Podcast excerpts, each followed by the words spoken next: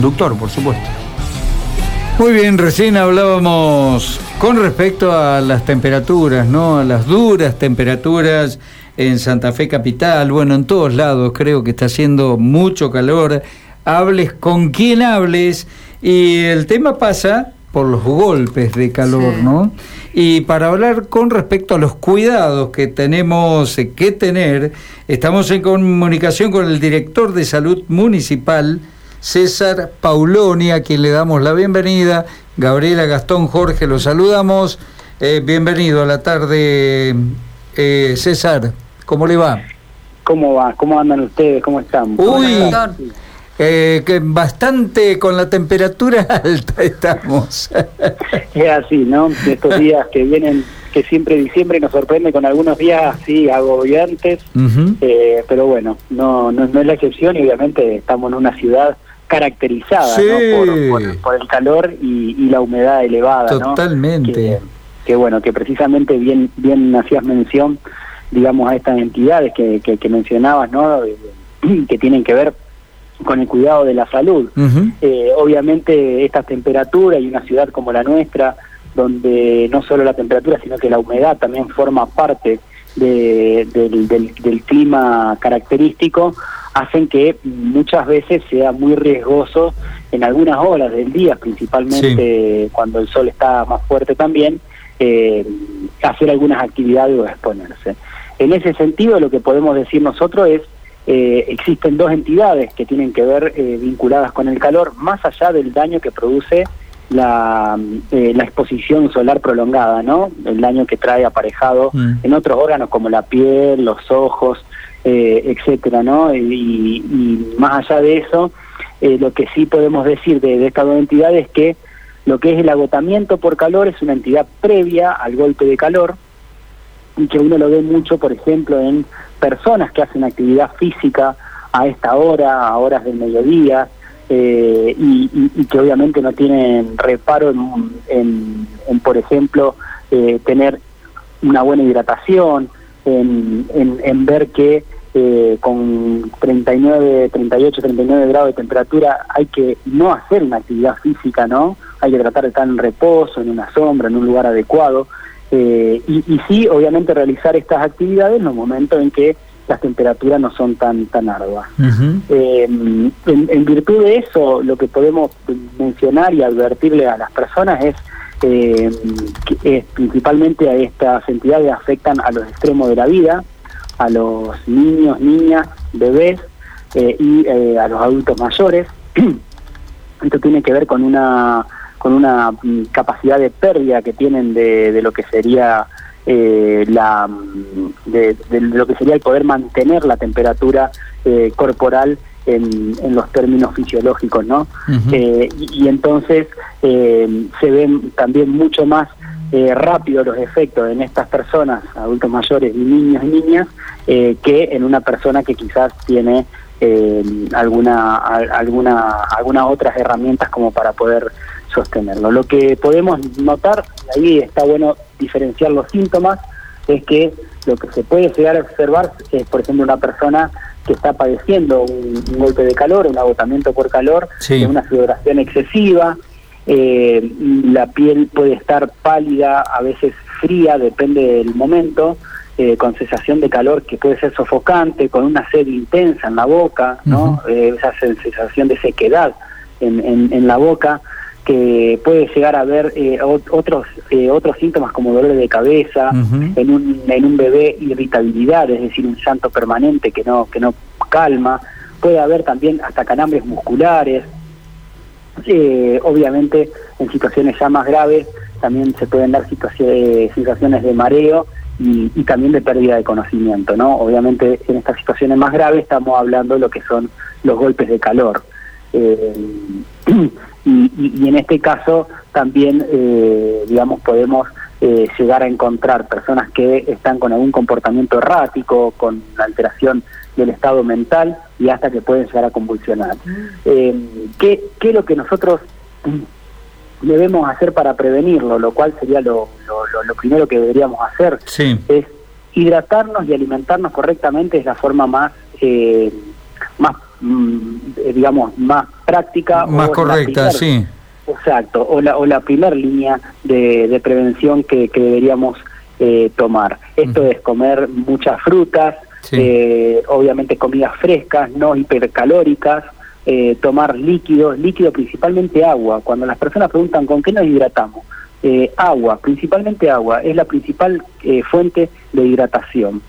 Después hay excepciones y casos especiales en deportistas de alto rendimiento, en eh, personas que tienen algún cuadro de deshidratación, que requieren algún tipo de sales de rehidratación, algunas bebidas que sean eh, eh, que, bueno que contengan sales de rehidratación.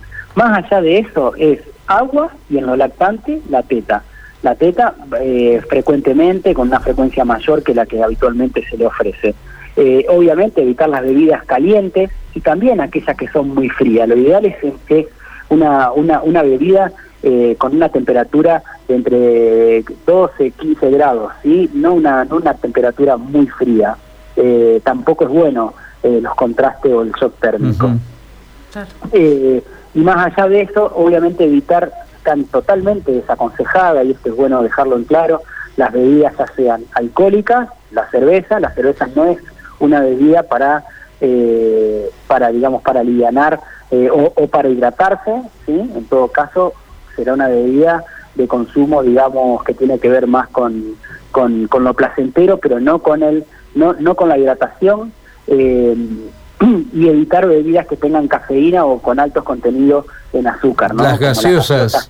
sí. Exacto. Sí. Las gaseosas uno están totalmente desaconsejadas eh, para la hidratación de, de, una persona, para la buena hidratación. eh, por eso insistir en que el agua como única medida, agua fresca, es la mejor, la mejor opción para, para la hidratación.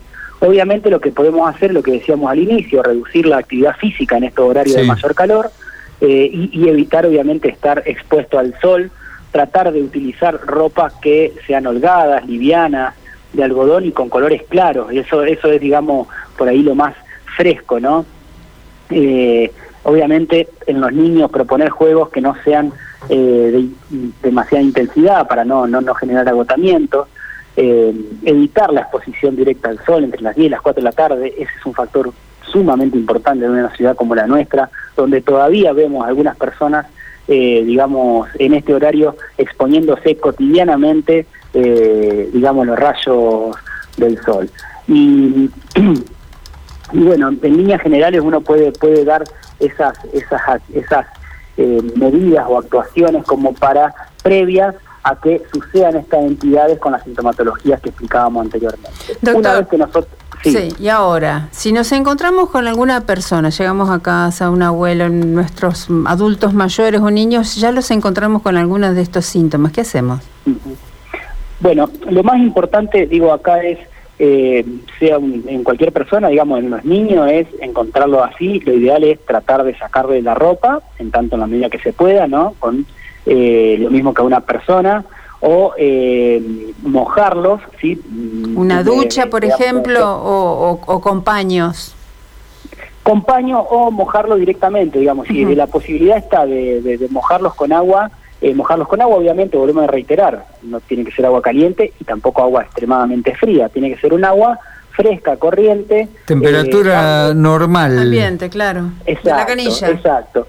¿Por qué? Porque el organismo lo que hace es la pérdida de la capacidad para regular la temperatura, que lo hace a través de la transpiración. Cuando uno está deshidratado, no tiene líquido para poder transpirar, básicamente.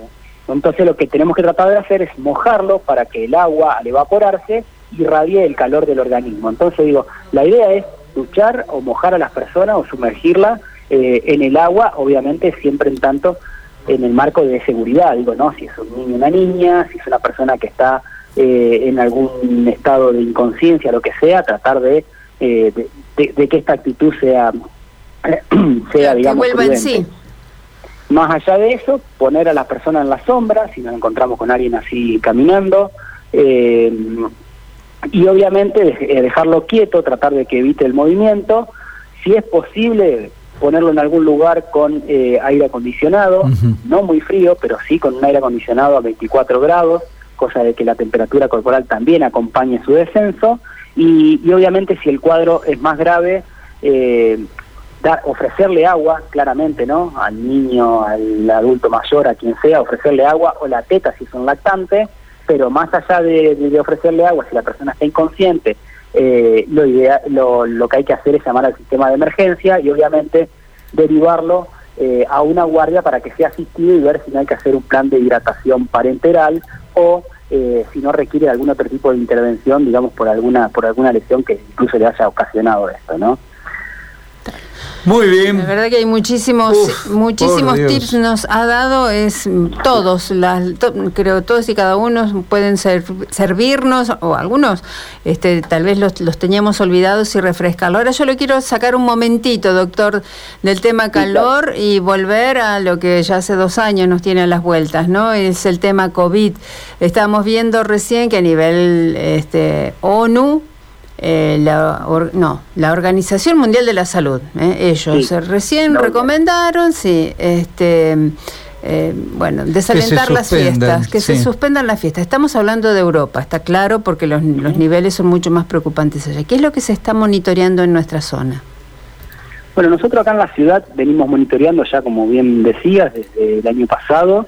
Eh, a través de la sala de situación de, la Dirección de Salud, venimos monitoreando semana tras semana cómo transcurre la pandemia, ¿no? Estos datos que al cerrar la semana nos dan una orientación de qué es lo que dejó la, última semana. En este caso, la, la, última sala de situación, el último informe disponible es el de la semana epidemiológica 50, que fue la que finalizó la semana pasada. Lo que nos arroja un saldo de 58 nuevos casos de COVID en la semana pasada, esto contrarresta allá lo del 16 de octubre que tuvimos siete casos y fue el piso más bajo desde que inició la pandemia en cantidad de casos.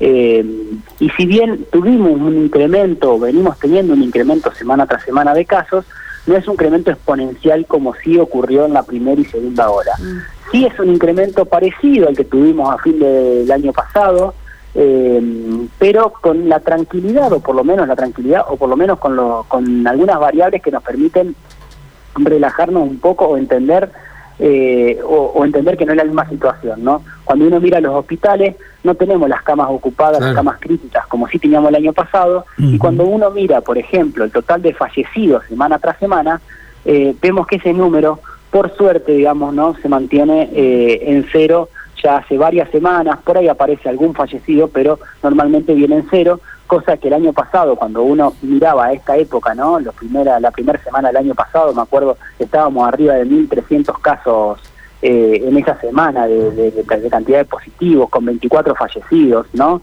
Eh, la, la verdad que ahí tenemos un contraste. Entonces, lo que uno puede dar como aliciente ante esta situación eh, que obviamente en crecimiento de casos siempre genera incertidumbre, pero lo que sí podemos dar como aliciente es que eh, vemos que estos números, ¿no? los números más tristes, los de cama eh, crítica ocupada y los números de fallecidos, se mantienen, digamos, en, números extremadamente bajos, lo cual también nos da una pauta y acá uno llama por ahí a la reflexión también de la comunidad y de aquellas personas que aún todavía no han recibido la dosis de, vacuna correspondiente, eh, que, las vacunas son efectivas, ¿no? Independientemente de aquellas conjeturas que puedan hacerse desde la comunidad, uno por ahí entiende y tiene que ser responsable al momento de explicar esto. Las vacunas son eficientes. Eh, en muchos de estos países, como recién mencionaba, eh, ante el aumento de, la cantidad de casos eh, positivos de COVID, uno ve que las poblaciones que están inmunizadas, que tienen niveles de inmunizaciones elevados, las camas de terapia intensiva no no han sufrido, digamos, ocupaciones como la de la primera o segunda ola, depende del país. Eh, y, en aquellos lugares donde lamentablemente la vacuna no llega, ¿no? y esto tiene que ver también más allá de, una posibilidad de no, de no ponerse la vacuna, sino tiene que ver con una imposibilidad de, que, acceder a la vacuna, eh, uno ve que claramente los números son alarmantes en todos los en todas las variables, incluso en la cantidad de internados y fallecidos. Entonces, en ese sentido es que uno eh, por ahí tiene esa ese, ese aliciente que en una ciudad como la nuestra estamos por encima de un 90% de, de, de aplicación de, de primeras dosis, por encima de un 79% de segundas dosis, y bueno, y sí un poco más relegado, digamos, y, que uno espera que, empiece a incrementarse, eh, digamos, semana tras semana eh, más rápido no es las terceras dosis, que bueno, hoy tenemos una, una población cercana al 11% de la ciudad ya con terceras dosis. Eh, Omicron, ¿es como para qué? Eh, para seguir esperando eh, algunos estudios que, lleguen desde los, bueno, los países donde se los ha detectado, bueno, sin ir más lejos aquí también, pero bueno, algunos estudios especializados o puntuales, ¿es para qué? ¿Para temer mucho más, como para estar alertas? Mira, nosotros, por lo menos desde la ciudad, y la preocupación siempre del intendente Emilio Jatón ante, esta, ante estas apariciones ¿no? de las mutaciones genéticas, es que nos pongamos, digamos, a leer qué es lo que dicen los, los, científicos, cuál es la última novedad, y por lo menos en los papers que uno ha observado o en los estudios que son muy recientes, y la verdad es que como todo tiene una vorágine de cambio tan, tan rápida, no alcanza a leer un paper que ya está desactualizado, ¿no?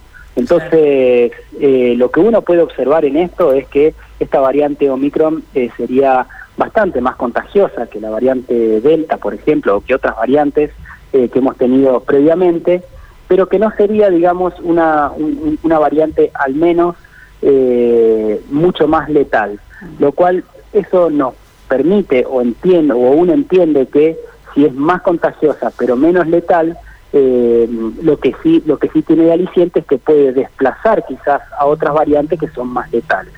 Todo esto es en un supuesto, ¿no? Porque las investigaciones siguen en curso y más allá de eso, eh, con el ritmo de contagio que tiene que, tiene este coronavirus, eh, sobre todo en estos lugares donde la vacuna no, no ha llegado, digamos, masivamente, ¿no? Lugares, muchos lugares de África, eh, termina sucediendo que puede volver a mutar. Entonces uno siempre está expectante y alerta con cuántas mutaciones más puede tener este virus que no sorten el, el, obstáculo que le imponen las vacunas, ¿no? La inmunidad.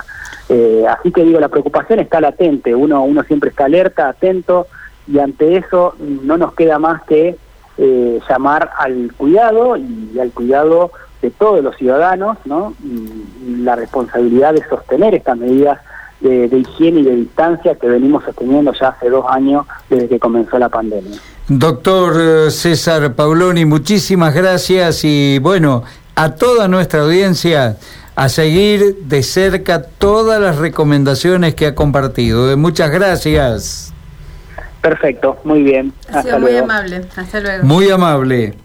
Eh, se ve que nos escuchan a nivel nacional. ¿Se dio cuenta? ¿Estuvo observando las pantallas de la televisión nacional? ¿Eh? Nuestro productor, Lucas Falleta, bueno, la trajo primero a Malena Ambas ¿Eh? y ahora estaba haciendo declaraciones en un canal nacional. Así Pero somos. Así no nos vamos la tuvimos antes. No nos vamos a agrandar. La tuvimos antes. ¿eh? Ahí está. Gracias, Lucas Payeta, de verdad. Eh, nos queda una tanda, Juanito. Dale. Abriendo puertas para